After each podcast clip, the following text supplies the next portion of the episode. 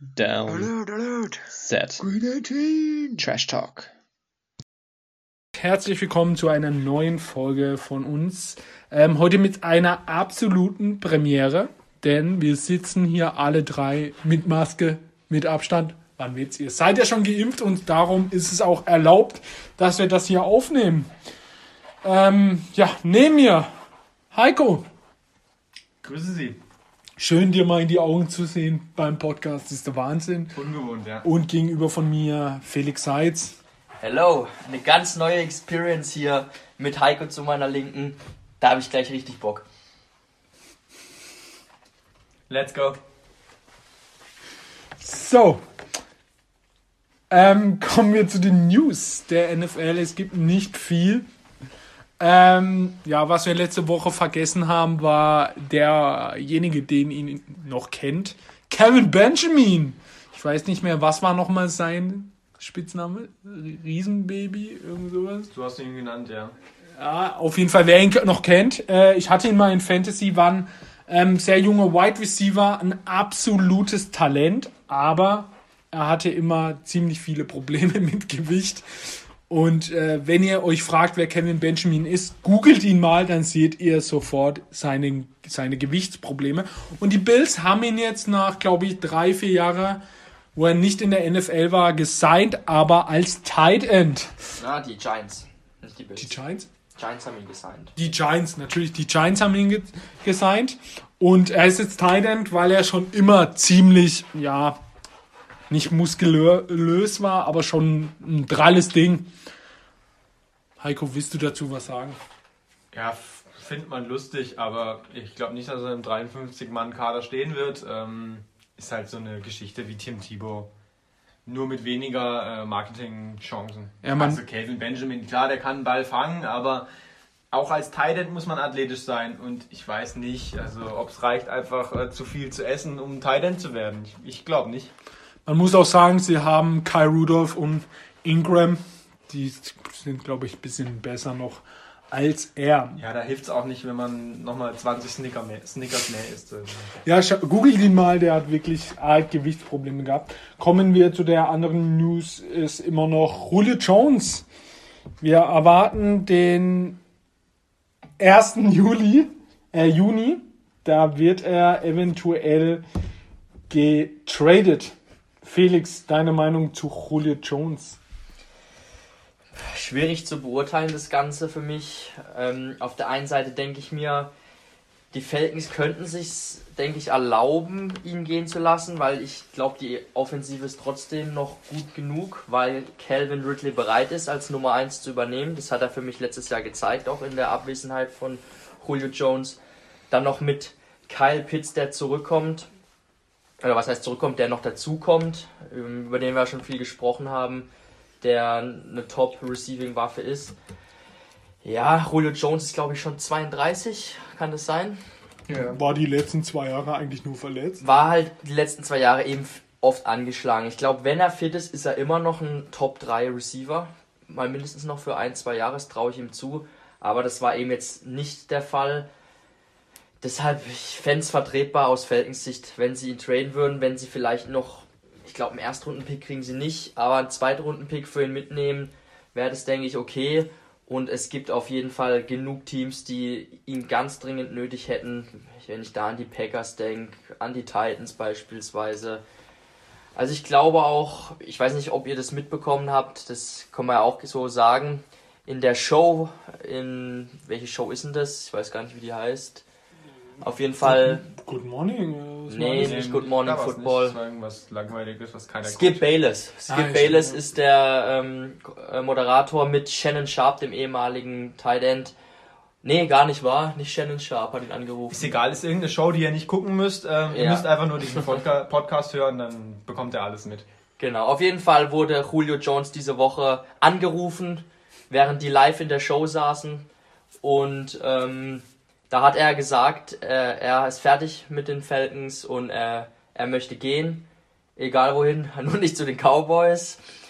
Ähm, es ist so im Nachhinein nicht ganz klar, ob Julio Jones gewusst hat, dass er da gerade live aus dem Fernsehen angerufen wird. Das äh, spekulieren jetzt die Amerikaner ein bisschen. Aber kurz gesagt, ich denke mal, dass da in der nächsten Woche vielleicht sogar schon ein Trade verkündet wird. Ja, ist spannend. Ähm, aber wie du auch schon angesprochen hast, Felix, bei unseren Gesprächen, ähm, Julio hat ja, soweit wir wissen, zumindest keine No-Trade-Clause. Das heißt, er kann sich eigentlich nicht aussuchen, wo er hingeht. Wenn die Falcons sagen, wir traden ihn zu den Cowboys, dann könnten sie das theoretisch machen. Ja. Die Cowboys werden das jetzt natürlich nicht mehr machen, nachdem er gesagt hat, da will ich nicht hin. Ähm, aber theoretisch kann er sich nicht aussuchen, wo er hingeht. Er hat zwar gesagt, er will zu einem Team, wo er gewinnt, aber die können ihn auch Zu den, zu den Jets, schicken, äh, wenn sie wollen. Also, Können sie auch machen, ja. Da kann er eigentlich nichts dagegen machen. Er kann dann natürlich irgendwie sagen, nee, dann spielt er nicht, dann retired er. Aber dass er zu einem guten Team kommt, kann er eigentlich nicht beeinflussen. Ja, das ist wahr. Was denkt ihr, was bekommen die Falcons für ihn? Sie wollen ja angeblich einen Erstrundenpick, den wahrscheinlich keiner zahlen will. Den haben sie ja wohl am Draft Day auch schon Ja. gewollt, habe ich jetzt Berichte gelesen und den gibt's nicht. Also ich glaube Zweitrunden oder ein Drittrunden-Pick. Ja, ich denke, also alles, was man so liest, geht Richtung Zweitrunden-Pick und dann vielleicht eben noch einen Spieler, aber keinen guten, sondern irgendwo, wo sie einen Need haben, wo man sagt, okay, der ist so in unseren Top 60, der könnte den Roster-Cut schaffen. Oder vielleicht noch einen, Late-Round-Pick oder Late-Round-Pick-Swap. Aber einen zweiten plus ein bisschen, das ist wohl so die Range, in der wir uns bewegen. Heiko, welches Team würdest du dir wünschen, außer die Patriots? Weil das wollen wir nicht schon wieder hören. Ja, dann eigentlich keins. Ähm, also, Hauptsache natürlich dann nicht in, bei den Division-Gegnern. Aber ich glaube nicht, dass die Bills da jetzt ein Interesse hätten. Ähm, Aus rein, rein footballerischer Sicht würdest du sagen, wow, dahin, das wäre so geil. Also komplett geisteskrank wäre natürlich, äh, wenn er zu den Chiefs gehen würde. Ich weiß noch nicht, wie die Offense dann aussehen würde, aber sie wäre auf jeden Fall äh, beängstigend. Bucks natürlich auch, aber die brauchen ihn null. Ähm, Packers. Packers, ja, aber ich, ich finde auch. nicht, dass er auf der anderen Seite von Devontae Adams irgendwie, dass das passt. Für mich passt es irgendwie nicht, vom Feeling her. Ähm, ich glaube auch nicht, dass es passiert. Wenn sie schon nie was hergeben für einen Wide Receiver im Draft, dann geben sie jetzt auch keinen Pick her für, für einen Wide Receiver, der drei, äh, 32 ist. Deswegen glaube ich, auch das wird nicht passieren. Ähm, ja, es ist schwierig. Die Cardinals wären eigentlich so jemand gewesen, aber dann haben sie jetzt ja schon AJ Green mit so einem alten Wide Receiver geholt. Es fällt mir schwer. Titans wirklich passen doch gut hin, denn AJ Brown ist ja kein, ist ja ein anderes Kaliber von Wide Receiver. Ist ja eher der, gib mir den Ball, ich renne alle um. AJ Brown ist ja auch sehr, sehr aktiv äh, darin, Julio zu überzeugen, zu ihm zu kommen. Er hat äh, auf seinem Instagram-Profil seine Nachrichten gezeigt und ähm, da hat er ihm jetzt eine Sprachnachricht geschickt. Man sieht dabei auch, dass er ihm schon vor zwei Jahren oder drei Jahren, als er im Draft war, eine Nachricht geschickt hat. Ähm, so eine Dankesnachricht quasi, dass er so ein Vorbild ist. Julio hat darauf nicht geantwortet. Ähm, das ist vielleicht Wow. nicht das allerbeste Zeichen. Ähm, aber jetzt hat er dann nochmal äh, eine Sprachnachricht rausgehauen und die dann auf äh, Instagram immer auch noch selber veröffentlicht. Ja, weiß nicht, ob das jetzt so das Vorgehen ist, was da effektiv ist. Vor allem weil Julio, ja, wie gesagt, das eigentlich nicht wirklich beeinflussen kann. Also klar, wäre schon noch krank bei den Titans, aber man weiß es halt echt nicht. Die Falcons haben eigentlich schon gesagt, sie wollen ihn nicht in der eigenen, ähm, nicht nur Division, sondern in der ganzen eigenen äh, Conference traden, wenn es geht. Äh, da sind natürlich dann auch schon mal viele wieder raus. Bears. Ja, gerade wollte ich sagen, dann bleiben eigentlich ja nur noch die Bears übrig. Ohne Cap Space, aber auch schwierig, den Vertrag dann zu stemmen, leider. Obwohl er geht, also ähm, die Falcons schlucken ja noch ein, einiges, auch nach dem 1. Juni. Und äh, man könnte ihn ja nach einem Jahr dann wieder am besten cutten, wenn er nicht liefert. Also so viel Risiko ist es nicht. Ähm, kommen wir zu dem Thema, ähm, wo wir schon letzte Woche angefangen haben. Wir kommen zu der AFC. Jetzt müsst ihr mir helfen, West? North. North. Ähm, ja, wo die Ravens, die Browns, die Bengals und die Steelers drin sind. Eine sehr starke ähm, Division. Ähm, fangen wir bei den Ravens an. Ähm, wahrscheinlich der Favorit in der Division. Ja, der Star Quarterback Jackson. Sie haben rennen immer mit zwei, drei Running Backs gleichzeitig, haben eine starke O-Line, sind eigentlich ein Team, was kaum Need hat. Ähm, ist da ja, eins der komplettesten Teams und haben sich jetzt auch noch im Draften von uns ähm, analysiert, sehr starken Wide Receiver Bateman, Rashad Bateman, auch mit dem coolsten Namen, ähm, haben sich in der Free Agency ähm, Guard Zeigler, kennt man eigentlich, Villanova, kennt man auch von den Steelers, gegen die sie eh noch zweimal spielen, Sammy Watkins, wahrscheinlich der ähm, ja, bekannteste. Ja, eigentlich gute Leute geholt. Heiko, fang mal an. Wie siehst du es mit der Offensive? Ja, ähm, auf Wide Receiver natürlich auf jeden Fall, das war eine Riesenschwäche, die sie hatten. Da haben sie jetzt mit Watkins einen geholt in der Free, Agency und mit Bateman einen im Draft. Das ist auf jeden Fall sehr ordentlich. Äh, das war auch dringend nötig. Ähm, mit Hollywood Brown haben sie da jetzt drei brauchbare Leute. O-Line nochmal verstärkt, die eigentlich sowieso schon gut war. Und auch ansonsten haben sie nochmal ein bisschen tatsächlich äh, auf ihre bisherigen Stärken so ein bisschen geschissen. Sie haben nämlich mit Patrick Ricard eigentlich auch einen guten Fullback gehabt, der auch noch jung ist, aber haben trotzdem im Draft nochmal mit Ben Mason auch nachgelegt. Nochmal einen Fullback geholt, der mega geil ist. Also, sie haben auf jeden Fall gute Leute geholt, sich eher tendenziell verbessert nochmal, obwohl sie ja schon gut waren auch. Jetzt keinen Riesensprung nach vorne gemacht, aber durchaus solide Arbeit. Und werden, denke ich, weiterhin ein Team sein mit einer zweistelligen Siegzahl. Oder Felix, wie siehst du das? Ja, kann ich mich euch eigentlich nur anschließen. Die Ravens sind einfach ziemlich gut geführte Franchise. Da sind äh, Leute äh, am Werk, die einfach smart sind. Das sieht man einfach wieder mit diesen Moves, die sie gemacht haben in dieser Offseason. Seidler dazu bekommen, ist ein Big Move gewesen für mich. Dann haben sie Villanova für ein Apfel und ein Ei geholt. Eigentlich, der immer trotz des fortgeschrittenen Alters noch ein brauchbarer rechter Tackle ist. Weil Orlando Brown getradet wurde. Genau.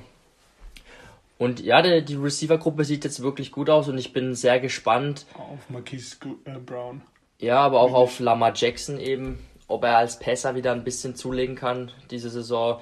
Das wäre, denke ich, wichtig für die Offense. Aber ich sehe auch eher, dass sie sich da äh, verstärkt haben im Vergleich zum Vorjahr. Also ich bin so gespannt auf Hollywood Brown, der letztes Jahr eher enttäuscht war, enttäuscht war in den Playoffs, hat kaum was gezeigt.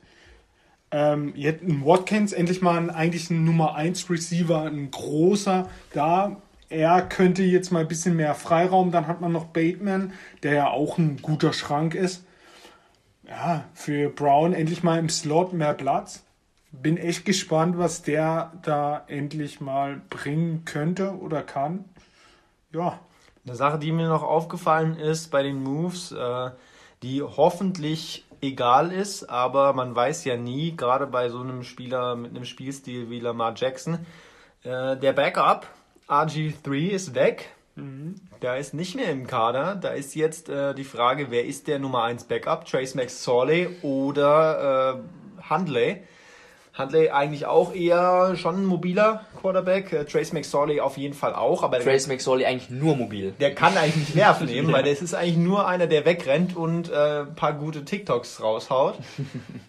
Also, wenn Lamar Jackson da verletzt ist, dann ist aber auch äh, zappenduster, würde ich sagen. Da ist es dann zappenduster, ja. Aufs Backfield vielleicht können wir noch kurz eingehen, da haben wir jetzt gar nichts zugesagt. Ich finde, J.K. Dobbins sah relativ vielversprechend aus in seiner Rookie-Saison und da erwarte ich eigentlich, äh, dass der als klare Nummer 1 dann übernimmt.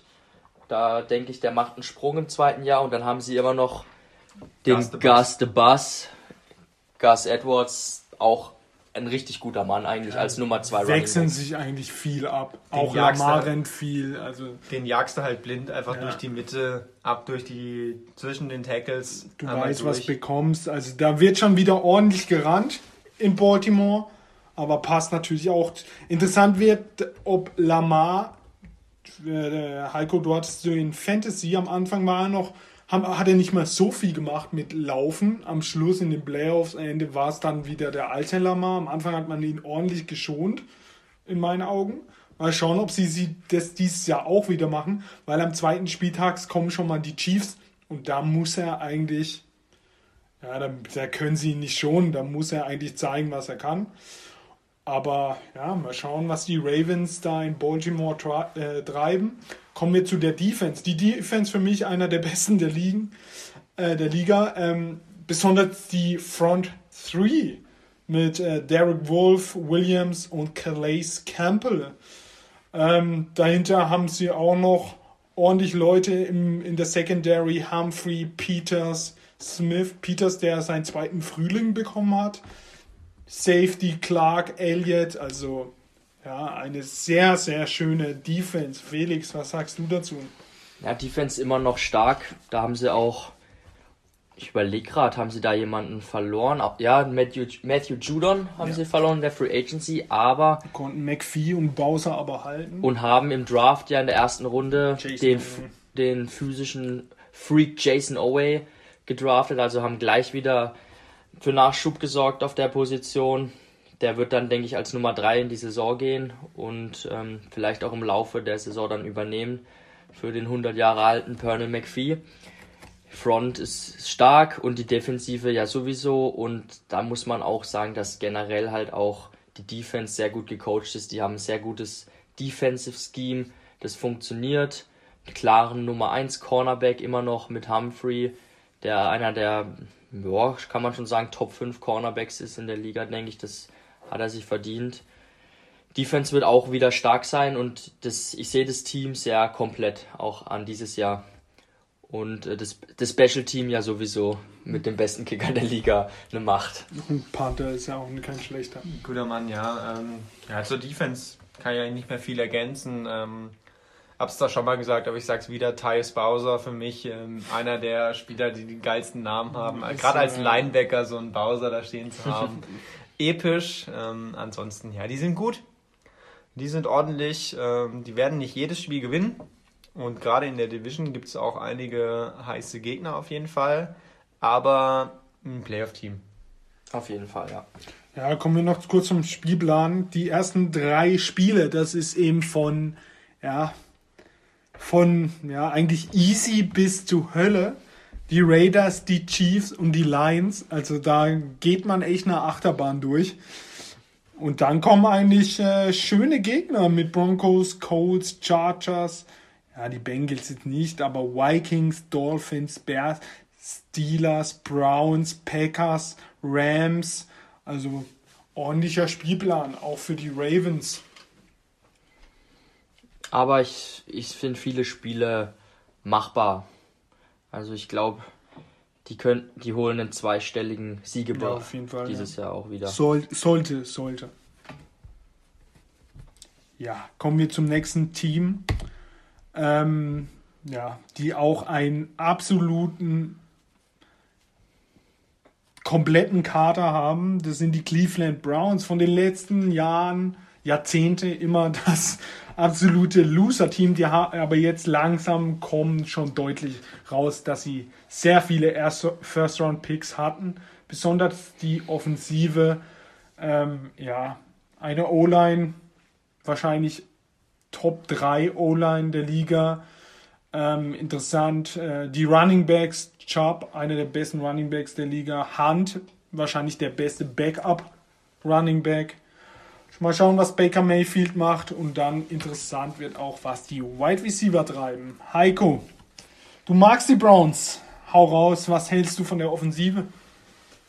Ja, ich finde sie geil. Ähm, Offensive ist, ist top. Ich mag einfach ihren, äh, ihren Ansatz in den letzten Jahren. Klar haben sie auch Baker Mayfield auf 1 gedraftet, aber das gehört natürlich auch dazu.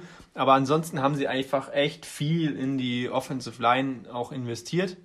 Haben dann natürlich auch noch auf Running Back äh, mit Chubb einmal einen Treffer gelandet und mit Hand jemanden geholt, den halt andere gerade in dem Moment eher nicht haben wollten, aus Gründen, die nichts mit dem Spielerischen zu tun hatten haben damit natürlich auch nochmal mehr Talent geholt, aber in der O-Line einfach echt gut äh, viel reingesteckt, aber auch gute Leute geholt.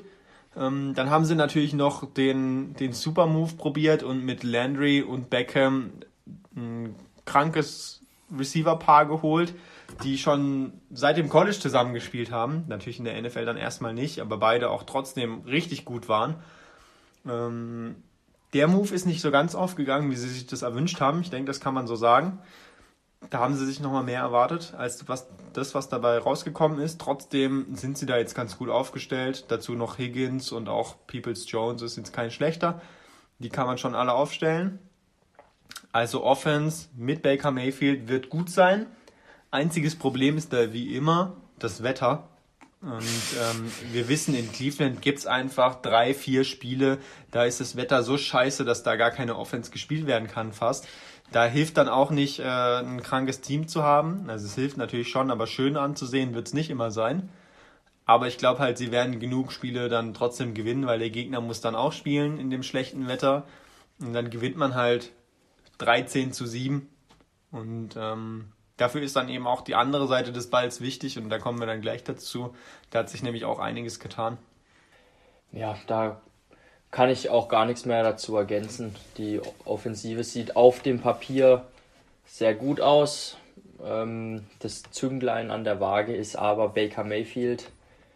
Da muss eine Steigerung her im Vergleich zur letzten Saison. Ja, jeder, der uns schon länger hört, weiß, was ich von Baker Mayfield halte und was ich auch von Odell halte bei den Browns. Ähm, ja, für mich geht, also es klappt einfach nicht und ich habe ja oft gesagt, wir haben es besprochen, dass man ihn lieber tradet, denn man könnte es dieses Jahr. Sie gehen jetzt doch mit ihm. Für mich, ich weiß nicht, Baker Mayfield und Wide Receiver, nein. Die Browns laufen eben viel und dann, äh, ja, Baker Mayfield braucht eben Play Action, sonst ruft er da nichts ab. Kommen wir zu der Defense. Ähm, wahrscheinlich die, der bekannteste Name ist Miles Garrett, wenn man ihn beim Draft gesehen hat. Er ist jetzt nochmal ein Stück breiter geworden. ähm, auf der anderen Seite haben sie per Free Agent Clowny geholt. Ich glaube, den kennt auch jeder. Und ja, also Linebacker, wo sie immer schlecht waren, haben sie im Draft Owosu Karamoa ähm, erst spät geholt. Für uns war das eher ein Stil. Und äh, ja, Newson, der Corner, auch noch im Draft geholt. Felix, was sagst du zu der Defense? Ja, die sieht saftig aus. Die, Besser als letztes Jahr, ja. Ja, also für gerade Garrett und Clowney, die sind auch in der Bewerbung um das beste Pass-Rusher-Duo der Liga auf jeden Fall mit drin. Die muss man da mit reinzählen. Und die, die Secondary sieht richtig gut aus. Denzel Ward ist ein sehr guter Cornerback. Dann haben sie ja im Draft noch Greg Newsom geholt, von dem ich eine hohe Meinung habe. Der wird auch, denke ich, direkt starten. Und dann einen der größten Free Agent Deals mit Johnson, dem Safety von den Rams, glaube ich, haben sie den von geholt. Rams, ja. ähm, einer der besten Free Safeties der Liga. Und dann muss man noch bedenken, dass der letztjährige Zweitrunden-Pick, äh, der frühe Zweitrunden-Pick Grant Delpit, Safety von LSU, damals auch zum besten Safety am College gewählt worden, der kommt vom Kreuzbandriss auch zurück diese Saison und wird hoffentlich dann auch Fuß fassen können in der NFL. Und das sieht ziemlich gut aus dann, wenn ich mir die Secondary so angucke. Einziger Schwachpunkt, den ich in der Abwehr sehe, sind, ist die Linebacker-Gruppe. Ja, die, da sind sie nur mittelmäßig für mich, auch wenn ich Owusu Karamoa sehr mag, aber da muss man erstmal jetzt gucken, welche Rolle der genau einnimmt. Ich glaube, das ist auch nämlich der Grund gewesen, warum er so weit gefallen ist, weil als dieser klassische Mittellinebacker ist er eigentlich zu, ja, zu schmächtig schon wieder. Ähm, ich denke mal, der wird viel so Nickel auch spielen und äh, auf die Tidans dann auch gehen und die versuchen zu decken. Da bin ich mal gespannt, wie sie den dann einsetzen. Aber die Abwehr wird sehr gut sein, denke ich. Ich habe noch eine Frage an dich. Was hältst du vom Kicker? Bin großer Fan von Cody Parkey. Äh, Special Teams definitiv eine Stärke. Nein, Spaß beiseite. Als Bass-Fan ist Cody Parkey natürlich, ja, es ist ein rotes Tuch, über Cody Parkey zu sprechen. Ähm, der Schmerz, der Stachel sitzt noch tief von diesem Double Doink. War da was? Da war mal was. Also genau, Special Teams. Der Panther ist gut, ist der Panther ist gut, aber Kicker ist, ist ein Schwachpunkt. War Rookie letztes Jahr, glaube ich. Ich würde eher sagen, no, ähm, ja, Im Zweifel geht man für zwei. Da wäre jetzt auch die Frage, das habe ich nicht verfolgt, ob sie da vielleicht noch äh, einen geholt haben nach dem Draft, einen undrafted Free Agent vielleicht, der da nochmal Druck macht. Ähm, ja klar, Parke letztes Jahr ganz ordentlich gewesen, aber ist jetzt keine Stärke zumindest des Ganzen. Äh, wie Felix gesagt hat, Secondary wesentlich besser geworden. Ähm, einziger richtiger Schwachpunkt letztes Jahr waren wirklich die Linebacker. Da hat man mit Caramore jetzt einen Zweitrunden-Pick investiert, wo man aber eben nicht genau weiß, wie er spielt. Da hätte vielleicht schon auch ähm, in der Retro-Perspektive ein, ähm, ein Free Agent ganz gut getan, den man da holt. Ein, ein Veteran, der da nochmal ein bisschen Stabilität reinbringt, aber ansonsten ein sehr gutes Team, ähm, gerade die Defense deutlich verbessert und deswegen würde ich Felix auch widersprechen, was Baker Mayfield angeht. Ich fand ihn letztes Jahr nämlich ganz okay, ganz gut. Und ich glaube, wenn er genau das spielt, was er letztes Jahr gespielt hat, dann sind die Browns ganz oben mit dabei. Ja, also es, man muss auch sagen, die Offensive ist für ihn gemacht. Sie rennen, rennen, rennen und irgendwann kommt Play Action. Das erwarte ich ja dauerhaft von den Seahawks und können die Seahawks mit Wilson einfach mehr noch langgehen kann, was ein Baker Mayfield nicht kann. Aber kommen wir zum Spielplan und dann wissen wir nach einem Match schon, wo die Browns überhaupt stehen. Denn am ersten Spieltag geht es oder daheim, das weiß ich jetzt nicht genau. Die Chiefs kommen oder sie müssen zu den Chiefs. Auf jeden Fall ist am ersten Spieltag die Chiefs dran und da wird man gleich mal ein schönes Duell sehen, würde ich sagen. Ja, ist doch mega. Ähm, das Spiel aus den Playoffs wieder, die Browns. Erinnern wir uns mal zurück. Das Spiel war jetzt nicht gerade geil, aber die Browns waren sehr, sehr kurz davor, die Chiefs da rauszukicken. Aber das haben jetzt viele wahrscheinlich schon vergessen, aber das war echt nicht weit entfernt. Ähm, ja, klar, das lag auch am ja. Fitnesszustand von Mahomes, aber es war einfach knapp.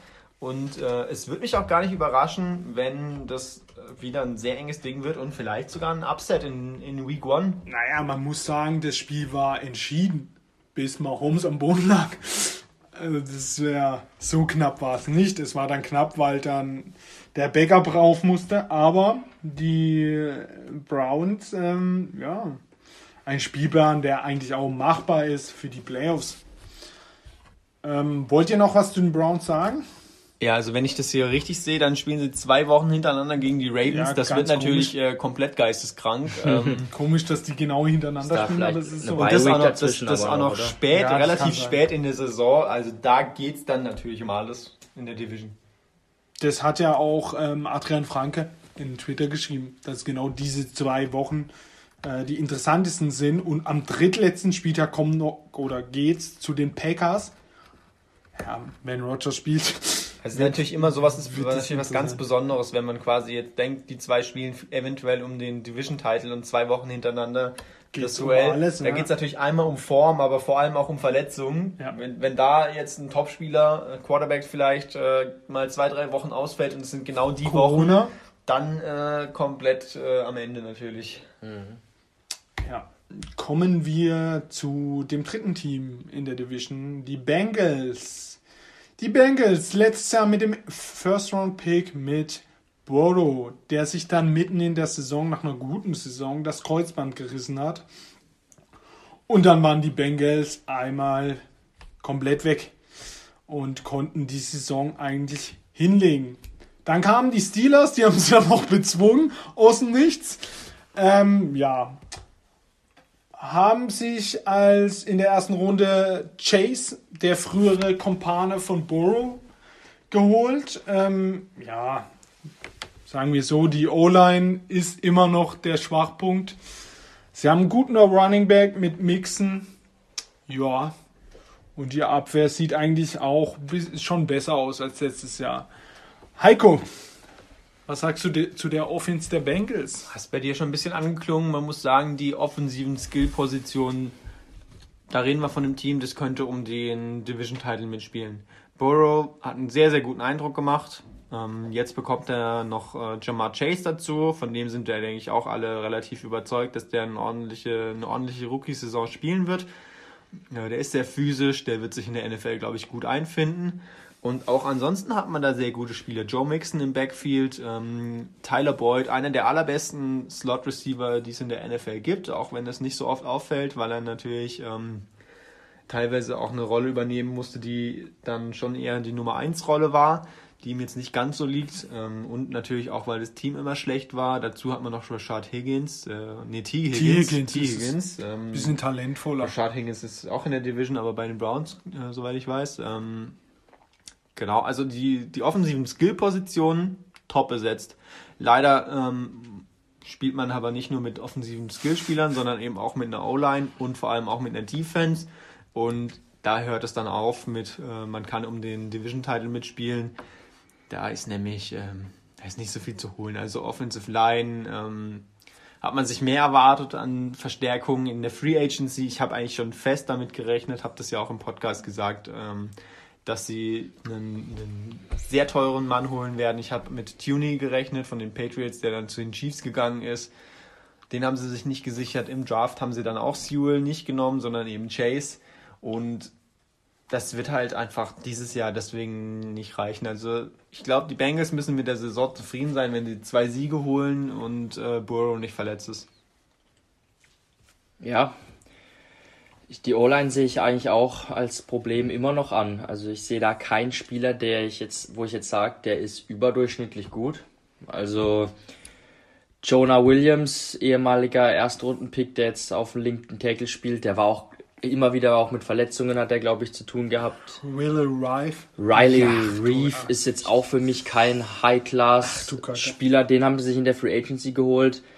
Klar, dann hat man Quinton Spain, das ist ein solider Guard. Dann linker Guard wird hier wahrscheinlich ein Rookie werden, Jackson Carmen. Da muss man erstmal schauen, was das wird. Und zu dem Center Hopkins, pff, kann jetzt eigentlich nicht groß was sagen, wie gut der ist oder nicht. Also die O-Line ist maximal, maximal Durchschnitt immer noch. Und ja, die Receivers sind gut. Ich finde es auch cool, dass Chase äh, bei ihnen spielt, aber trotzdem hätte ich eigentlich im Draft auch lieber gesehen, dass sie Penny Sewell holen, den, den Tackle. Aber auch ja. dann wäre die O-Line ja nicht gut gewesen. Ein Spieler nee. macht diese O-Line ja nicht gut.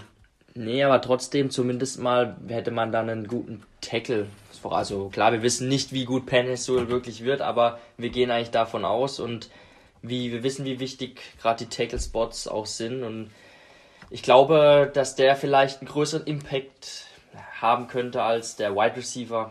Gut, es ist schwierig vorherzusehen.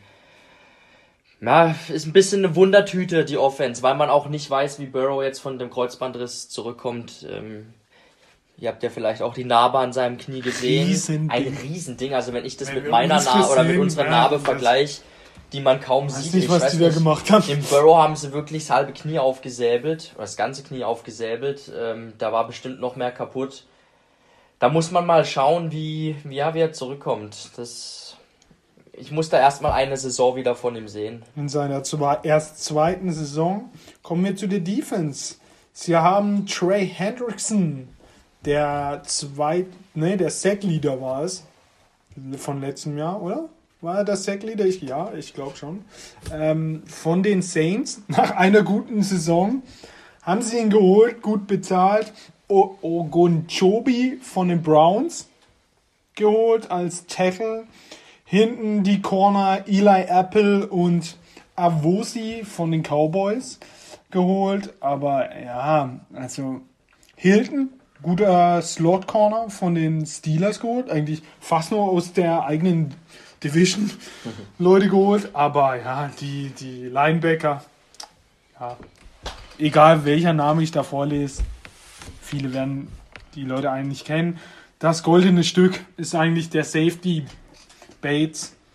Ja, Heiko, was sagst du zu dieser Traum-Defense? Ich habe ja schon gesagt, äh, leider müssen sie auch mit Defense spielen. Ähm, ich sehe da nicht viel. äh, Trey Hendrickson, klar, äh, eigentlich das, was ich verlange, äh, dass sie in der Free Agency Geld ausgeben, aber dass es dann ein Spieler ist, ausgerechnet, der nur ein Jahr wirklich gut gespielt hat, da steckt natürlich dann auch wieder Risiko drin. Ich sage jetzt nicht, dass Trey Hendrickson nächstes Jahr maximal 5, 6 macht, aber es würde mich auch nicht überraschen, wenn er nicht über 5 rauskommt. Ähm, also es ist jetzt nicht so, dass es wirklich sicher ist, dass der Mann alles abreißt. Ähm, hätte man vielleicht doch noch ein paar sichere Leute bekommen können. Deswegen, Sie hätten einfach Lawson den Franchise-Tag geben können. Ja, genau, Shaq Lawson zum Beispiel, den sie auch wieder abgegeben haben. Also da sehen wir ja, ist die Verbesserung dann wirklich so groß. Ähm, ich, ich sehe da in der Division gegen die Browns und die Ravens, die wir schon angesprochen haben, beide mit sehr ordentlichen Offenses, sehe ich einfach nicht, wie sie da wirklich mithalten könnten. Ähm, Spielplan schauen wir uns gleich noch an, wo sie dann vielleicht mal eine Chance haben, aber ja, mit der Defense wirst du jetzt nicht weit kommen und ich glaube, es ist für sie gar nicht so schlecht, wenn sie am Ende nicht so viele Spiele gewinnen, damit sie nochmal gute Picks bekommen. Aber wichtig ist halt, dass Burrow jetzt nicht in so eine Sache reinkommt, wie es bei Sam Darnold war, dass er die ersten zwei, drei Jahre immer nur nach einer Sekunde direkt Druck hat und nur aufs Maul bekommt und riskieren muss und dann eben viele Fehler macht, weil das bleibt in deinem Kopf als Quarterback. Das müssen sie unbedingt verhindern. Und in der Defense, wenn sie dann da halt nicht mithalten können, dann ist das für dieses Jahr wahrscheinlich noch besser, als wenn sie da halbwegs mithalten könnten. Ja, die Abwehr ist, finde ich, ein bisschen so vorne hui, hinten pfui. Ich finde die Front nicht so schlecht. Also Sam Hubbard, DJ Reader, Larry Ogunjobi und Trey Hendrickson sind alles vier brauchbare Leute. Ich habe ja auch schon mal gesagt, ich hätte eigentlich lieber gesehen, dass sie Carl Larson halten. Oder Shaq Larson? Ne, Carl, glaube ich, Carl ist es, den sie haben. Gell? Carl, der jetzt bei den ähm, Jets ist. Für mich ist er besser als Hendrickson, der bessere Spieler der es zumindest auch schon über mehrere hat Saisons gezeigt bewiesen, hat. Ja. Hendrickson hat jetzt halt eine starke Saison gehabt, wo er mit Sicherheit auch profitiert hat äh, von einem Cam Jordan, von einem Marcus Davenport da in, in New Orleans. Trotzdem sind die vier da vorne ganz gut und auch die Linebacker, die kommen jetzt in ihr zweites Jahr. Da haben sie ja im letzten Draft äh, hohe Picks rein investiert in Akeem Davis Gedder und Logan Wilson. Die finde ich eigentlich nicht schlecht. Ich denke, die werden sich auch weiterentwickeln. Dann hat man noch Joseph Osai geholt. Das ist so ein Hybrid-Linebacker, der äh, auch äh, den, den Passer, den Pass Rush machen kann. Aber die Secondary, da sehe ich schwarz. Also diese Cornerbacks, Waynes, Eli Apple, Chidubi Awusi und ja, Hilton ist ein guter Slot-Cornerback, aber die Outside-Cornerbacks gefallen, gefallen mir nicht. Ähm, ja, gerade gegen ja, gegen die Receiver, wo sie auch in der eigenen Division spielen. Odell Beckham haben sie und die Steelers haben gute Receiver. Also da sehe ich eher schwarz. Die Safeties wiederum sind gut. Jesse Bates ist einer der besten Safeties der Liga.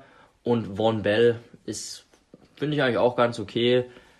Aber auf Cornerback, da sehe ich in der Coverage die großen Schwächen von der Abwehr. Und ja, da werden sie, denke ich, auch nächstes Jahr Probleme haben. Ja, kommen wir zu dem Spielplan. Es gibt äh, ja die ersten drei Spiele lese ich mal vor. Vikings, Bears, Steelers. Gibt schönere Sachen. Und die letzten drei Spiele lese ich mal vor. Ravens, Chiefs, Browns. Ja, die letzten drei Spiele, da holen, holen die eben keinen Sieg. Und wenn, ja, dann ist die Saison da eigentlich schon beendet. Drei Spieltage vor Schluss für die Browns in meinen, äh, für die Bengals in meinen Augen.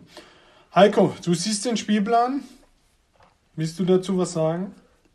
Ich habe ja zwei Siege angesagt und wenn ich da die Jaguars, die Lions und die Jets. Äh, die Jets und auch noch die Raiders vielleicht sehe, da sind schon Chancen da auf jeden Fall. Man kann auch mal gegen die Vikings gewinnen oder so. Oder auch gegen die Steelers, warum denn nicht? Ähm, was du sagst, zwei Siege an für die Bengals. Also das habe ich ja vorhin gesagt, dass sie damit glücklich sein könnten, wenn sie zwei Siege holen ja, und dann noch einen guten Pick landen. Aber da sind auf jeden Fall ein paar Siege drin für die Bengals. Sie werden hier nicht mit null Siegen rausgehen. Aber ähm, an ihrer Stelle würde ich auch nicht zu viele holen. Ich würde die nicht alle schlagen. Wäre schlecht. Ja, also ich sehe ja auch so vielleicht sechs Siege, wenn es gut Fünf, läuft. Sechs, ja. ja. Ja, Kommen wir zum letzten Team der Division. Das sind die Pittsburgh Steelers. Wahrscheinlich das, hm, ja, interessant ist das ist ein schlechtes Wort. Ja. Wundertüte, Fragezeichen. Wundertüte, Fra das größte Fragezeichen. Ja. Denn äh, man hat auf der einen Seite einer der besten Coaches mit Mike Tomlin, der seit Jahren bewiesen hat, dass er nur positiv kann. Aber wenn ich das Team sehe, die Abgänge, das, was sie gedraftet haben, dann frage ich mich schon, was machen die Steelers da und wohin soll es überhaupt gehen? Ähm, ja, die O-Line war eigentlich immer das Prunkstück der Steelers. Ähm, ja, sehen jetzt nicht so, so gut wie früher aus. Sie haben, ja, was positiv ist, sie konnten alle drei jungen Wide Receiver halten. Äh, Juju, Johnson und Claypool. Aber man hat eben immer noch Big Ben da stehen. Und äh, apropos Big Ben, Felix, was heißt der von Big Ben? Ich feiere Big Ben. Big Ben ist eine Legende. Absolut, aber, aber er war halt auch im letzten Jahr, ich finde, man merkt schon, dass er jetzt abbaut. Da hat irgendwie auch die Power in den Würfen gefehlt in der letzten Saison. Es war schon deutlich zu sehen. Und die Steelers müssten jetzt so langsam eigentlich mal den Umbruch einleiten auf der Quarterback-Position. Das haben sie jetzt wieder nicht gemacht dieses Jahr. Sie gehen wieder mit Big Ben in die Saison. Ja, und das, ich bin gespannt. Er ist natürlich immer noch smart. Er kann Defenses immer noch lesen. Er kann auch äh, vor dem Snap schon relativ gut vorhersehen, wo vielleicht die freien Spieler sein werden. Aber er ist nicht mehr für diese Big Play-Würfe. Ähm, die bringt er einfach nicht mehr so oft, wie er es früher getan hat, glaube ich. Und was halt auch bei ihm ist, er war ja schon immer. Wobei, eigentlich für seine Statur fand ich, war er immer ganz cool von der Mobilität her. Aber er ist halt eigentlich nicht mobil, wenn wir ehrlich sind. Und die O-Line. Also für den Körper, den er für hat. Für den Körper, den er hat, bewegt er, er sich wie eine Gazelle. Aber ich verstehe auch nicht, wie ein Quarterback so dick sein kann. Also ja. er trainiert doch auch jeden Tag. Nee, ein Big Ben trainiert eben nicht mehr jeden Tag wahrscheinlich. Und wenn du da Tom Brady ja. siehst mit 40. Ja klar, Tom Brady. Äh, Wobei, wenn die zwei vor die Yarddash gegeneinander laufen, bin ich mir nicht sicher, ja, wer da zuerst wenn, ist. Wenn der Big Ben ins Rollen kommt, dann rennt. Eben. Eben, er ist dann schon leichtfüßig. Ja, ist die Frage, wer zuerst einen Krampf bekommt. Genau. Wo ich jetzt noch ansetzen möchte, ist in der Offensive Line. Das habe ich ja aber auch schon hier hundertmal kritisiert dass man halt aus meiner Sicht die O-Line dann schon verstärken muss, wenn man weiß, dass da Big Ben jetzt dahinter steht, der einfach eine gute, gute O-Line braucht. Wenn ich mir das so angucke, ich finde die Interior O-Line sieht gar nicht mal so schlecht aus. Dodson, der linke Guard, junger Mann, der aber schon bewiesen hat, dass er ein guter Spieler ist. Dann haben sie immer noch den ewigen Davide de Castro, der aber auch immer noch ein Top Guard ist. Dann spielen sie mit einem Rookie. Ja, weil Pouncy ist ja retired. Ist retired. Rookie Green, da weißt du halt nicht, was du rausbekommst. Ja, ich bin mal gespannt, wie, wie der in der Rookie-Saison spielt. Das ist halt schon das erste Fragezeichen. Und dann die Tackle-Spots mit Banner und Okorafor. Ja, das ist eins der schwächeren Tackle-Duos in der NFL. Und da bin ich mir nicht so sicher, was wir sehen werden. Ja, wenn du, wenn du weißt, dass dann Miles Garrett kommt. Ja, und ein, äh, zweimal Clowny, in der Saison, also, klar. Dann rennen. Ja, das, da haben sie, finde ich, nicht gut ihre Hausaufgaben gemacht. Ansonsten ist aber die Offense gut bestückt. Ich bin Fan von allen drei Receivern, die sie haben. Chuchu haben sie ja einen Einjahresvertrag nochmal gehalten. Deontay Johnson ist geil, auch wenn er ein bisschen, ja, wie sagt man, Butterfinger hat. Also lässt viele Bälle fallen, macht aber auch viele gute Plays. Und Chase Claypool bin ich gespannt, den feiere ich schon. Geiler Typ, der hat in der Rookie-Saison schon überzeugt. Vielleicht kann er ja als Nummer 1 sich etablieren da outside und Titans sehen auch gut aus. Ebron ist brauchbar und, und Pat Fryermuth, den haben wir ja auch gefeiert hier in der Vorbereitung schon auf den Draft. Klarer Nummer 2 Tight End gewesen in der diesjährigen Klasse. Mal sehen, was der da so reißen kann. Und dann Erstrunden-Pick Najee Harris ja, da brauchen wir jetzt, glaube ich, nicht nochmal drauf rumhaken. Wir haben es kritisiert, dass sie einen Running Back in Runde 1 nehmen. Das war ihnen wohl ganz wichtig. Da können wir vielleicht aus Fantasy-Perspektive sagen, ich gehe eigentlich schon davon aus, dass sie dem ganz schön viele Carries in die Hand drücken werden. Müssen sie ja. Eigentlich alle. Eigentlich alle, um die werden viel laufen, glaube ich, die Steelers wieder. Und da bin ich aber auch mal gespannt, eben wie gut die O-Line dann im Run-Blocking funktioniert. Ja, an der O-Line wird es hängen, aber die hat sich eben effektiv verschlechtert im Vergleich zum letzten Jahr und das ist so ein bisschen der Trend im ganzen Team. Äh, das Team ist insgesamt nicht wirklich schlecht, das ist eigentlich eher noch ganz gut, aber der Trend geht halt nach unten. In, der letzten Saison haben sie stark angefangen, aber noch stärker nachgelassen und jetzt haben mhm. sie eben mehr gute Leute verloren, als sie dazugeholt haben. Also der Trend ist eine klare Richtung nach unten. Und du hast die Wide Receiver angesprochen. Ja, Juju Äh, Johnston, Claypool und auch Washington, die sie alle selber gedraftet haben. Das waren alles gute Picks. Das sind alles gute Leute. Aber mir fehlt da jetzt so die richtige Nummer 1, die da raussticht. Ähm, das sind alles sehr gute Leute, wenn du sie auf 2 und auf 3 hast. Aber man hat schon gesehen, Juju ist keine 1. Ähm, ist Claypool eine 1? Bin ich mir Vielleicht. nicht so sicher. Wahrscheinlich. Er könnte Wenn dann noch werden. die Meister eins. Also wenn, Aber- dann ist es Chase, der da rein Ja. wachsen könnte. Die anderen, die sind dann schon auch ein bisschen abhängig davon, ähm, kann Big Ben überhaupt einen tiefen Ball werfen? Ähm, Washington hat mir durchaus äh, Downfield gut gefallen, aber kommt da der Ball noch hin? Ähm, Big Ben ist ja letztes Jahr dann am Ende schon ziemlich der Arm abgefallen. Deswegen, äh, also wenn das mit Big Ben nochmal funktionieren sollte, dann müsste die Offensive Line wirklich krass funktionieren und eben dann über sehr viel Laufspiel und Kurzpassspiel, wofür natürlich beides äh, Harris ein sehr guter Pick ist, müsste da sehr viel laufen, aber äh, ich habe sehr, sehr große Zweifel daran, dass das funktioniert. Nicht nur du. Kommen wir zu der Defense. Sie war letztes Jahr wahrscheinlich die beste Defense der Liga. Ähm, auch da, in meinen Augen, sind sie schlechter geworden. Sie haben immer noch äh, ein TJ Watt, sie haben Hayward, sie haben immer noch so kranke Leute. Fitzpatrick, der Safety, aber ihnen fehlt komplett der zweite Pass Rusher, der letztes Jahr noch, ähm, wie heißt der? Butterpree fehlt ihnen in meinen Augen komplett. in- Butterpree, genau. komplett. Der hat ordentlich Radau gemacht als Zweiter, weil TJ Watt auf der anderen Seite war. Sie haben Cornerbacks, sehr gute Cornerbacks verloren und ähm, ja, Felix. Ja, trotz alledem ist die Abwehr immer noch top. Ich, der Pass Rush ist trotzdem noch gut genug, weil Natürlich, die ja. drei vorne sind richtig stark. Tuit, Alualu, der ja doch geblieben ist, der Ja. wurde schon verkündet, dass er bei den Es, Eagles, glaube ja, ich. das ist habe ich sogar nachgeguckt. Das wurde verkündigt, dass er Ja. zu den Eagles geht und im Let in der letzten Sekunde hat, er's, hat er nicht unterschrieben und ist zu den Steelers zurück. zurück. Also ja. ganz strange Geschichte. Ja, und dann haben sie. Ich hatte ihn hier auch schon gar nicht mehr drin und dann musste ich nochmal nachlesen, habe gesagt, hä, der ist doch gegangen. Aber er ist geblieben Zu bei den Eagles hätte ich auch nicht gewollt. So ist es. Er hat er doch nochmal Muffensausen bekommen und ist geblieben. Aber eben Tuit, Alualu und Hayward, die drei sind richtig stark. Dann TJ Watt ist sowieso einer der besten Pass-Rusher der Liga. Und dann, Freunde, Highsmith, der jetzt in sein zweites Jahr geht, der hat mir gefallen als Rookie. Und der wird da die Rolle übernehmen von Bud Dupree. Da bin ich ja mal gespannt.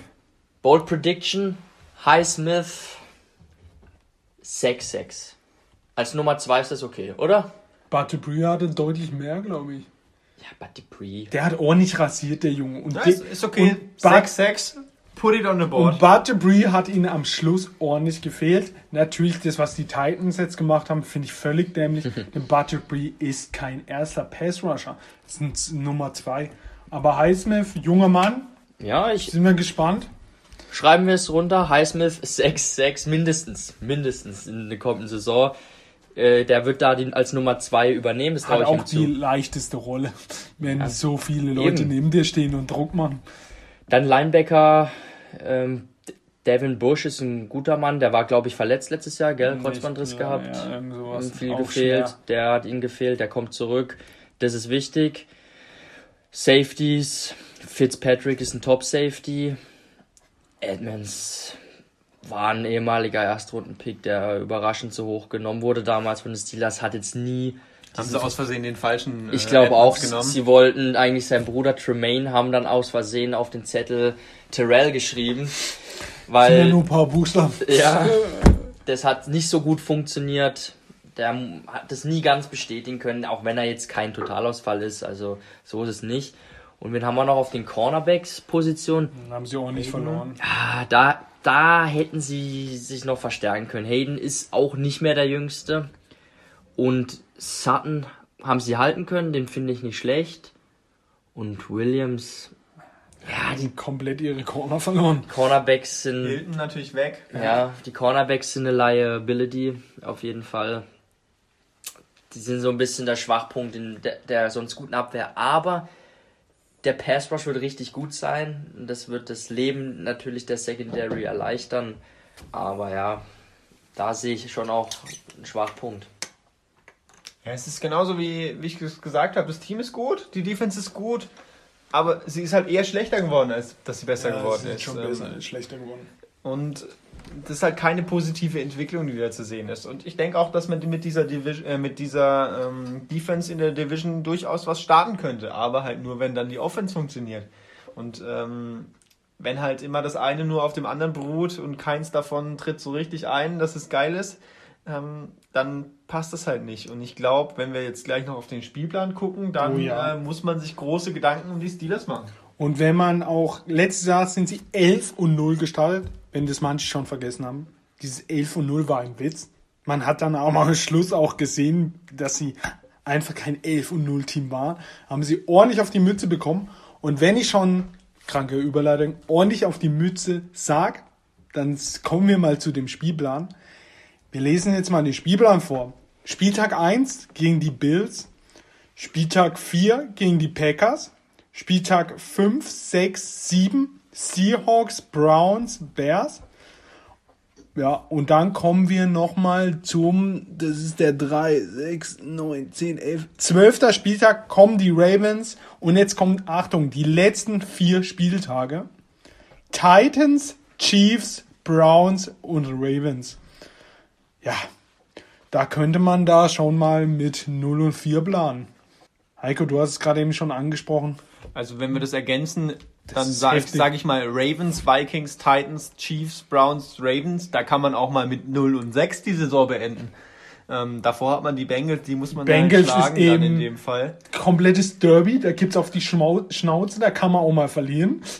Also ich Also sehe es ist wirklich, heftig, ich sehe heftig. wirklich. Ich Ja. sehe Rabenschwarz für die äh, Steelers und Ganz ähm, ehrlich, aber die Vikings, die Titans, die Browns sind jetzt auch nicht Ja, unbesiegbar. man, man Ja, kann aber die alle untersch- schlagen, aber mir le die- letztes Jahr haben sie die Leute eben knapp geschlagen und ich glaube, dieses Jahr verlieren sie da knapp. Man und muss dann aber ist auch der sagen- Rekord schnell mal ein ganz anderer. Man muss aber auch sagen, dass die Vikings eigentlich eine gute Defense haben, um diese Offensive zu stoppen. Und eine gute Offensive, um diese Defense mal Hör ich ordentlich. gerade eigentlich aus deinem Mund Lob an Kirk Cousins oder Ich die dachte, große Liebe. dachte jetzt eigentlich mal auf an Cook, der da. er dachte an Kellen Mond. Nee, ich glaube, er spekuliert schon, dass Kirk Cousins nächstes Jahr bei den Seahawks spielt, wenn Russell weg ist. Nein, aber ähm, wenn du wenn du Jefferson und Thielen und Cook hast, da würdest du, wenn deine Defense bisschen mal Pro Produktivität bringt. Die, sie spielen ja auch am drei, vier, fünf letzten Spieltag. Stellt euch mal vor, die stehen da zwei und neun. Also dann äh, sind die, glaube so down, dass auch Kirk Cousins das schön mal hops nehmen kann. Ja, also Und ich davor werden sie schon mehr als zwei gewinnen hier. Mit, da haben sie ja schon zweimal die Bengals gespielt. Und auch die Lions, also. Ja, die Lions, das. Raiders. Ey, lass! Lassen wir die Raiders raus, die sind unberechenbar. Die sind wirklich unberechenbar. Am zweiten Spieltag ist es auch noch ekelhaft gegen die. Ähm, aber ja, wenn ich den Spielplan sehe, holy smokes, meine Freunde. Wahrscheinlich einer der stärksten Spielpläne für mich. Felix, was sagst du da so? Willst du noch was sagen zu den Steelers? Nö, ich brauche da nichts mehr zu sagen. Ich bin gespannt, aber ich halte sehr viel von Mike Tomlin. Ich, er ist eigentlich der beste Coach auch in der Division. Seit, seit wie vielen Jahren? Mindestens zwölf, glaube ich, haben sie einen Winning Record. Noch nie ihm. weniger als acht Siege. Das ist schon eine Und das Ansage. werden sie natürlich. trotzdem auch halten, weil er einfach ein Boss ist. Doch, ich glaube, sie werden es. Ah, Sie werden nicht abschiffen. Also ich was mir, nicht viel, aber was, sie werden mir, auch nicht was abschiffen. mir am meisten Angst macht, war ja, die nach dem 11-0.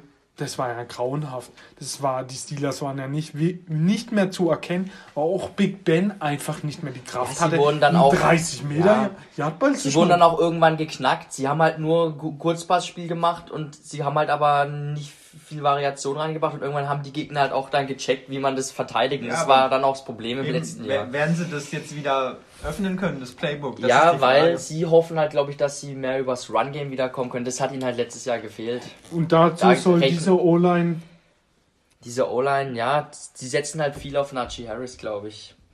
Das zeigt ja auch, dass sie ihm das Vertrauen schenken und ihn da in der ersten Runde gleich holen. Und das war ja wirklich auch so ein Pick. Da wusste ja schon wirklich jeder vorher, dass die den picken. Und keiner von uns Und hat keiner ihn von, von uns hat ihn ja keiner gemacht, aber Ja. so im Nachhinein hat ja jeder. Analyst in Amerika gesagt, Harris zu den Steelers. Ja. Und dann, ich weiß nicht, ob ihr das gesehen habt, ich glaube, als Tomlin ihn auch angerufen hat im Draft, hat er noch gesagt, siehst du, ich habe dir doch gesagt, wir kriegen dich so nach dem Motto. Also das war schon den ihr absoluter Zielspieler. Ja. Ja, kommen wir zu den Rankings der AFC North. Felix, du darfst die Nummer 4, deine Nummer 4 darfst du beginnen. Ja, ich denke, da wird sich nichts verändern im Vergleich zum letzten Jahr. Ich sehe auch weiterhin die Bengals an Nummer 4. Einfach weil ich die Defensive noch zu schwach finde. Offensiv, denke ich, werden sie schon in vielen Spielen gut mithalten können. Aber defensiv sind sie zu schwach und ich weiß auch nicht, was ich vom Head Coach halten soll. Zach Taylor ist für mich auch ein Kandidat, der auf dem Hot Seat vielleicht sogar schon ist, wenn es dieses Jahr nicht läuft. Ja, Bengals für mich auf 4. Ja, kann ich mich nur anschließen. Ähm, Ich glaube, ich sehe da eher noch weniger Siege als Felix sieht. Ähm, Ihr habt ja schon von 5, 6 Siegen geredet, die sehe ich da nicht unbedingt. Also ich glaube, ähm, mit 4, die würde ich mal in den Raum werfen. Äh, Das ist so die, der Orientierungspunkt für die Bengals dieses Jahr. Und äh, das ist dann auch der Platz, auf dem sie sich einfinden. Ja, ich bin deiner Meinung. Ich halte von den Bengals, habe von ihnen noch nie was gehalten. Ich glaube, seit wir Football gucken, außer in dem einen Jahr mit Dalton und Green, die waren ja noch nie gut. Und die werden auch dieses Jahr nicht gut sein. Ähm, ja, bei uns allen drei die Nummer 4, die Bengals. Aber ich glaube, ihre Spiele kann man sich trotzdem angucken, weil offensiv ja, ich, ziemlich so ordentlich. grauenhaft wie die defensiv wird's scheiße, das ist doch, spricht für ein gutes Spiel. Das ist eigentlich. immer Stoff für aufregende Partien. Bengals gegen Falcons, sign me up. Ich bin Es dabei. ist interessanter als so ein ähm, ja, Donnerstag-Game Jets gegen Giants. Das braucht kein Mensch. Oder Bears gegen Rams, auch so ein Klassiker für ein 21. aber das ist aber 17. wenigstens schöne Ja. Defense. Äh, Heiko, deine Nummer 3.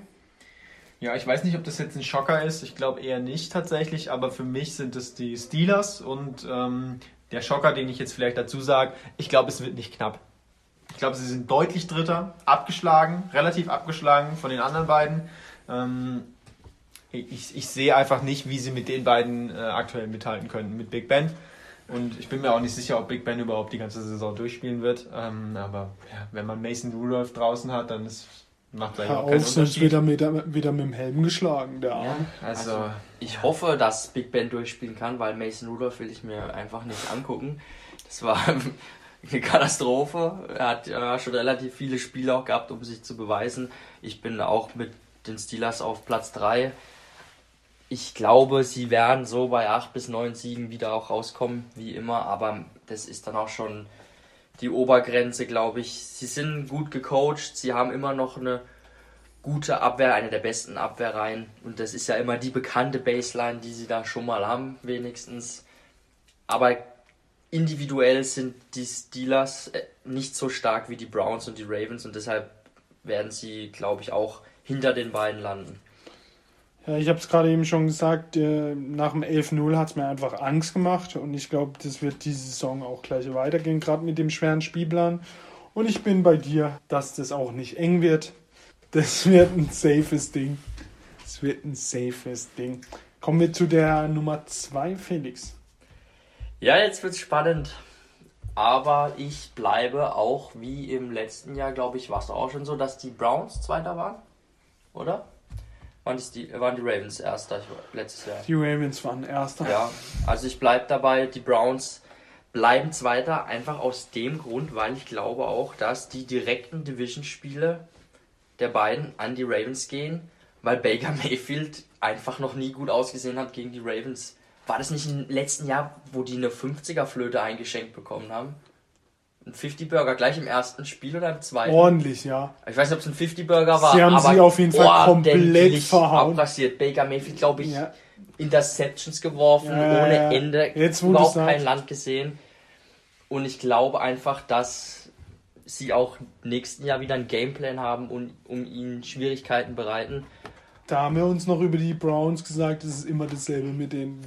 Wenn es drauf ankommt, sahen sie nicht gut aus und Ja. das war auch so. Ja. Und für mich ist Lamar Jackson im Gesamtpaket finde ich doch noch ein bisschen der bessere. Also wenn ich die Wahl hätte, ob ich mit Lamar spielen will oder mit Baker Mayfield, entscheide ich mich für Lamar. Und deshalb glaube ich, dass die Ravens am Ende auch vor ihnen stehen werden. Ja, da haben wir doch eine Diskussion, weil ich sehe tatsächlich jetzt das andersrum. Ich würde ähm, auf Platz 2 die Baltimore Ravens nehmen. Ähm, da ich ja schon gesagt habe, ich sehe die Steelers deutlich abgeschlagen, äh, kann ich sagen, beide Teams werden für mich zweistellig sein und zwar relativ deutlich zweistellig. Ich würde auch sagen, nicht 10, sondern nicht 11, sondern eigentlich beide Teams holen wahrscheinlich 12 Siege oder mehr, würde ich mal sagen. Ich glaube, die machen das sehr ähm, entspannt Beide gehen davor. Äh, Division Title ist natürlich äh, schön, aber muss man nicht unbedingt holen. Beide werden in die Playoffs gehen. Aber ich sehe die Ravens dieses Jahr unter den Browns. Browns für mich das noch komplettere Team jetzt gerade ein bisschen mit mehr dem, also mit dem besseren Trend nach oben einfach. Greif du? Sind wir gespannt. Ich bin bei Felix. Ich sehe die Ravens auch wegen dem Quarterback also, nein. Also, wenn die gegeneinander spielen und sie müssen, dann sehe ich Lamar Jackson einfach viel gefährlicher als ein Baker Mayfield. Ähm, natürlich ist die Browns-Offensive, das, was sie spielen, ist vorhersehbar, aber du kannst einen Chubb, einen Hand, wenn die ins Laufen kommen, wenn da noch schlechtes Wetter in Cleveland ist, wenn man laufen muss, ist echt schwer gegen die.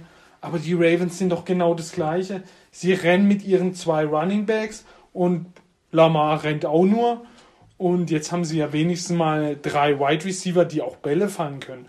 Und die Ravens sind in meinen Augen rausgeflogen, weil sie auch einfach keine guten Wide Receiver hatten, auch ideenlos waren. Ja, also ich sehe die Ravens da schon noch vor den Browns. Und welche Positionsgruppe ist maßgeblich daran beteiligt, den Lauf zu verteidigen? Die Linebacker. Und, und was ist der große Schwachpunkt ja. der Browns? Die Linebacker. Und die Ravens sind halt einfach krass darin, auch äh, eben das auch zu vertuschen. Mit wem laufen sie denn jetzt eigentlich? Mit dem Running Back, mit Lamar selbst. Und da fehlen ihnen die Linebacker, die die Gaps, finde ich, schließen. Und das könnte ich mir halt vorstellen, dass sie sie dass Lamar wieder 120 Yards wirft und einen Touchdown, aber sie laufen halt auch 220 Yards gegen die Browns.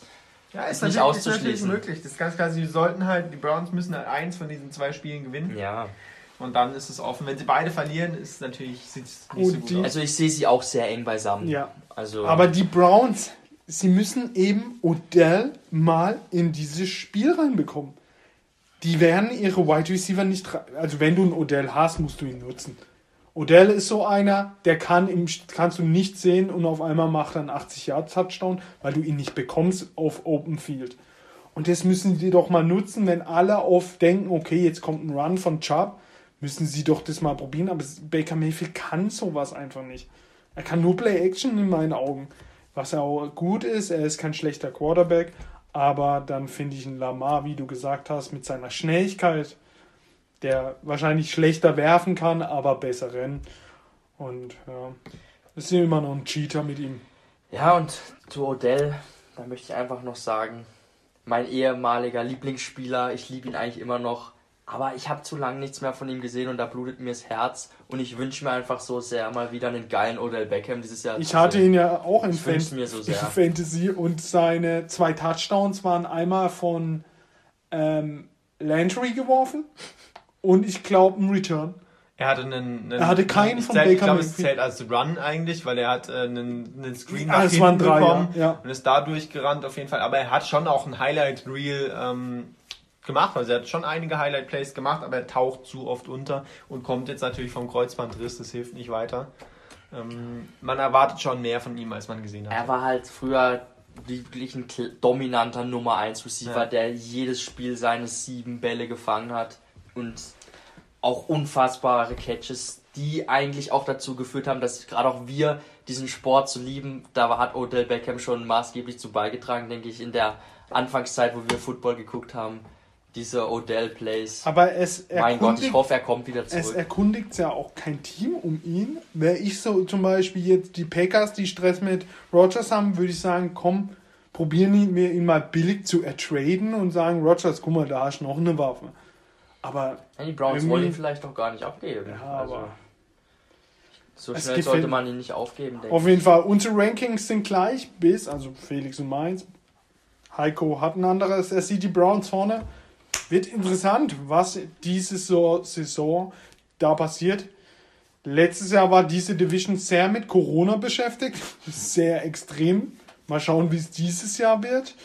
Aber es wird auf jeden Fall eine richtig coole Division. Und äh, coole Division wird es nächste Woche geben. Denn äh, es kommt die AFC South mit äh, den Titans, die eigentlich nur durch Henry und A.J. Brown bestehen. Die Colts, mal schauen, wie weit die sind. Letztes Jahr noch einer der besten Defenses der Liga gehabt. Jetzt mit Carson Schwenz unterwegs. Die Jaguars mit äh, Trevor Lawrence, auch sehr, sehr interessant. Und unser absolutes Lieblingsteam, die Texans. Ja, bei den Texans, auf die freue ich mich besonders. Da haben wir, werden wir viel zu erzählen haben. Nichts Positives, aber viel Negatives. Können wir mal wieder ein bisschen reinhacken. Und äh, ja, dann hört euch diese schöne Folge an. Ähm, mich würde es noch interessieren, wer Lust hat, darf uns schreiben, wo Julio Jones hingeht. Ich glaube, das äh, die interessanteste, die interessanteste Frage. Und nächste Woche werden wir dann vielleicht schon wissen, wo er hingeht. Ich sag Tschüss, hört euch die Folge rein und vielen Dank fürs Zuhören. Macht's gut, ciao. Ciao, ciao.